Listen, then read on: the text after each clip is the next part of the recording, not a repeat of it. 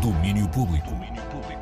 Olá, muito boa tarde. Eu sou a Marta Rocha e dou-vos as boas-vindas ao resumo desta quarta-feira de Domínio Público, o magazine cultural da Antena 3. Começo por um dos grandes destaques do dia, o assinalar dos 100 anos desde o nascimento de Natália Correia. E os seus poemas, as suas palavras, com hoje pela Casa Fernando Pessoa, em Lisboa. Isto porque o espaço recebe o projeto Natália, com a voz de Mia Tomé e as composições do músico micaelense Mário Jorge Cabral. Mia Tomé, fala-nos sobre o que acontece hoje. Olá, a apresentação de hoje do projeto Natália ao Vivo é um espetáculo de piano e voz onde vão ser apresentadas as canções gravadas no álbum em versões cantadas e declamadas, sempre com uma aura também muito teatral. O ator João Cabral terá uma participação especial no espetáculo de hoje.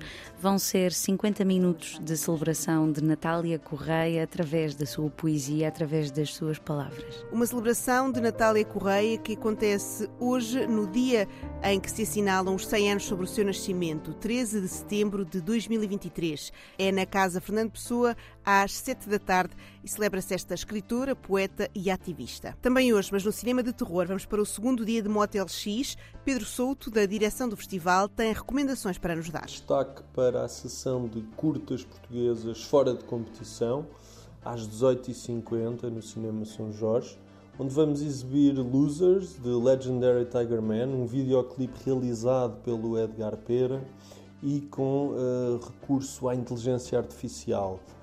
Era uma vez no Apocalipse, de Tiago Pimentel, com Sérgio Godinho no papel principal, Maelstrom, de Pedro M. Afonso, ainda Aplauso, de Guilherme Daniel, e A Maldição de Rabo de Peixe, de Duarte Henriques, que nos conta a verdadeira história de rabo de peixe.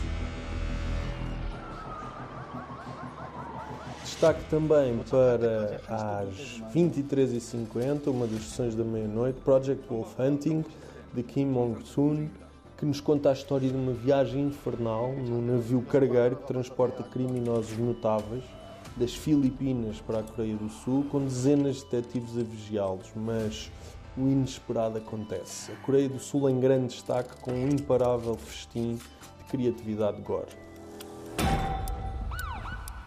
Cinema português e cinema coreano são alguns dos muitos pratos do menu do dia do Motel X. O festival está a decorrer no Cinema São Jorge e há mais sobre o programa em motelx.org. Ontem à noite houve MTV Video Music Awards. Aconteceram no Prudential Center, em Newark, na Nova Jersey, uma cerimónia repleta de atuações e, claro, prémios.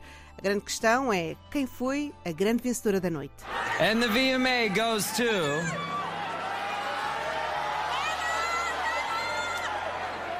the unstoppable Taylor Swift.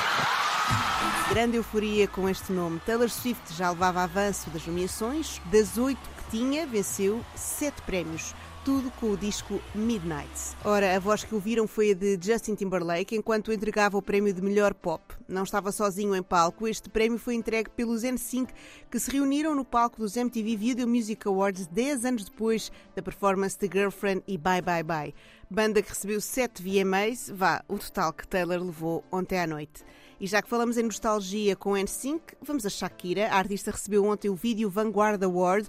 Foi a primeira artista sul-americana a vencer este prémio e Shakira também atuou. Foi uma atuação longa que incluiu She Wolf, Whenever, Wherever, Hips Don't Lie e Te Felicito. A noite foi positiva para Shakira, que venceu também o prémio de melhor colaboração pelo trabalho com Carol G em TQG. E por fim, mais uma celebração redonda. Inutro, o último disco dos Nirvana, faz hoje 30 anos. Foi editado no dia 13 de setembro de 1993. E o que fica desse disco, 30 anos depois? Foi o que o Daniel Bell perguntou a Mário Lopes. 30 anos depois, o que temos é um, é um álbum de vísceras expostas, tão expostas como as que vemos na capa do álbum. É um disco que, à altura, foi muito ligado, associado à morte pouco tempo depois de, de, de Kurt Cobain, e daí o lado, o, o lado mais uh, negro, assombrado e soturno que existe nele uh, foi aquilo que mais se destacou e aquilo em que mais nos concentramos. No entanto, é um álbum que não é só isso, do Serve the Servants ou, ou Sentless Apprentice, uh, passando por, por, aquela triste melancolia autodepreciativa do, do Dumb ou peças de rock sónico exploratório. É um álbum multifacetado, o que fica isso, um álbum multifacetado com, com um centro muito muito definido, ou seja, era, era um, um homem, Kurt Cobain, a mergulhar nos tormentos da sua, da, da sua psique, nas suas uh, fúrias e, e angústias e, e as pô-las num formato de canção rock magnificamente uh, danificada. Mário Lopes sobre Inútero, o último álbum de Nirvana que faz hoje 30 anos. Se quiserem mergulhar mais a fundo neste disco, aconselhamos o especial Antena 3 com a autoria de Daniel Belo, feito em 2018 a propósito dos 25 anos do álbum. Está à vossa disposição em antena3.rtp.pt. E por hoje é tudo. Amanhã estou de volta com este resumo da matéria dada no domínio público. Até lá, já sabem, podem sempre ouvir tudo em primeira mão e na íntegra nas edições diárias entre as 11 e as 15, sempre à hora certa. Domínio público.